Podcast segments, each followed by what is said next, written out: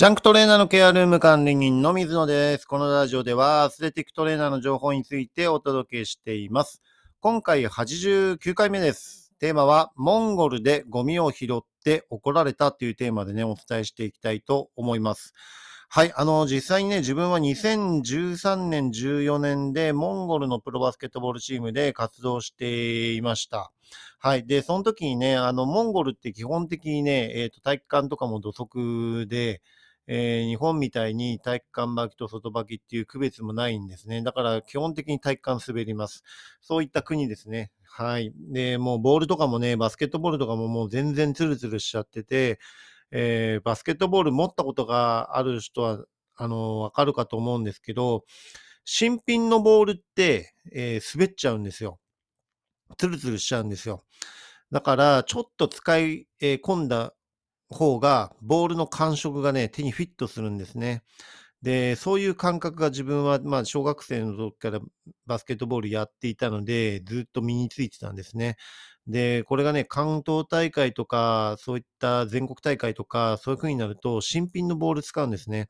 だからね、めちゃめちゃボールが滑っちゃって、えー試合当日にね、やりにくいっていう感覚だったんですよ。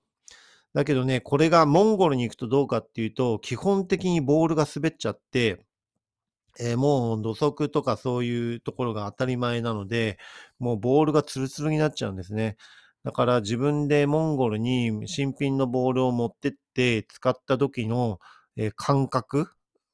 あのーしばらくね、モンゴルで活動していて、新しいボール出そうと思って出した時の感覚が、新品がね、めちゃめちゃやりやすかったんですよ。で、これはね、びっくりするぐらいのやりやすさで、えー普段もうこんなクソボール使ってんのかっていうぐらい、もう滑っちゃうボールでやってたんですね。ですから、国際ゲームになると、えー自分も日本代表で、えーバスケットボールで、えーアジアとかね、あの世界各国とかえー遠征に行ったりとかっていう形で試合して、海外の国とね、やってきましたけど、えー日本人にとっては新品なボールが不利なんですよ。ただ、海外の選手から比べると、新品のボールが一番やりやすいんですよね。えーこの感覚の違いは大きいなっていうふうにつくづく感じましたね。はい。それぐらい普段悪いボールを使って練習していると、えー新しいボールがここまでなんかもうむしろこれが一番手に馴染むみたいなね、感覚になった記憶があります。えーそういったぐらいね、あの、モンゴルっていうのは、えーまあ、ひどい環境ですよね。まあ、隣、あの、下の国が中国なので黄砂とかもすごいんですね。砂ぼこりとかもすごいし、まあ、モンゴル自体も砂漠ありますからね。あの、そういった環境です。はい。ですから、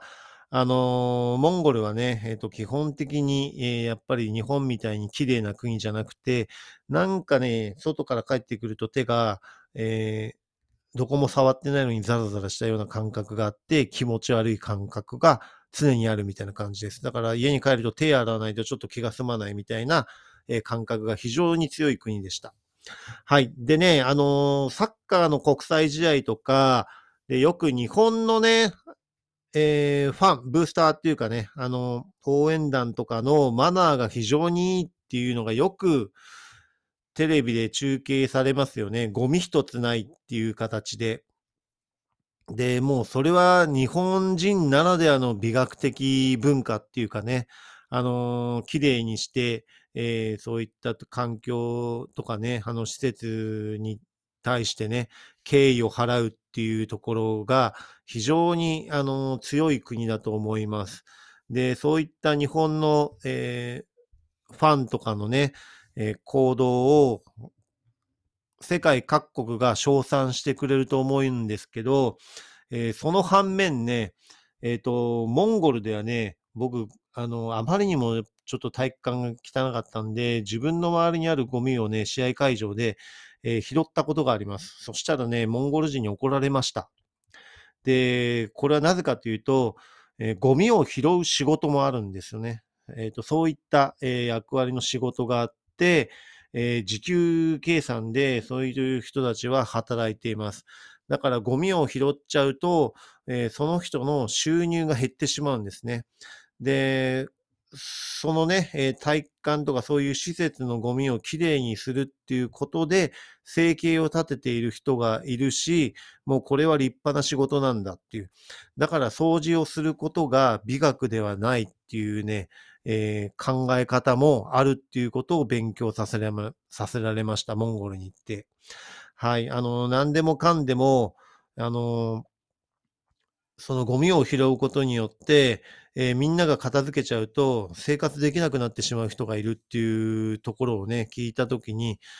あもう本当に日本と全く考え方が違うんだなっていう異文化っていうかね、えーその一つを学んだんですけど、あのー海外に行くと、日本の常識はね、本当に非常識になってくるんですよ。で、これは本当にね、行ってみないとわかんないし、えーぜひね、あの、トレーナーの方、トレーナーを目指している方も、えーいずれ日の丸をつけてやりたいとかね、プロチームで活動したいって思っている方は、実際に海外のチームと試合をするっていう経験もあると思います。で、海外遠征に行くっていうこともあると思います。で、僕も、えっ、と、学生のね、高校生のチームにトレーナーとして帯同してるときに、えー韓国に遠征に行くとかね、あの、台湾に遠征に行くとか、そういったことも、えー実際にやっているチームがありました。はい。ですから学生のチームでもね、えーもうコロナも解禁されて、あの、海外でもね、えー昔と何一つ変わらないような手続きで、えー海外に行けるように、えーなってきてます。で、あの、6月になるとね、韓国でも、えーもう隔離すらなくなる、陽性になっても隔離すらなくなるっていうような、えー制度に、えーなっていくというね、えーニュースを見ました。ですから、もう本当に、そういった形になってね、あのトレーナーでも、えー世界各地どこでも行くっていうことが、あの、これからまた復活していくと思うんですね。はい。でから、だからね、あの、いろんな国に観光でもいいので行って経験すると、えー日本の考えが、えー、全て正しいわけじゃない。むしろね、非常識っていうふうに、えー感じる部分が多いと思います。で、自分もモンゴルに行って、えー今ね、今、あの、日本の自分はプロバスケットボールチームにいて、外国籍の選手が何人もチームの中にいるんですね。4人ぐらい、えー4、5人、あの、日本人に帰化している選手とかもいる、出ると、えー4、5人、あの、外国籍とかね、あの、そういったハーフの方とかっていう方がいらっしゃいます。はい。だからね、自分自身が、えっ、と、モンゴルに行って外国人になったんですね。で、その時に初めて、あの、差別的なこともされるし、あの、いろいろやっぱり問題があるんですね。そういうのを痛感して、えーモンゴルに行って、そのね、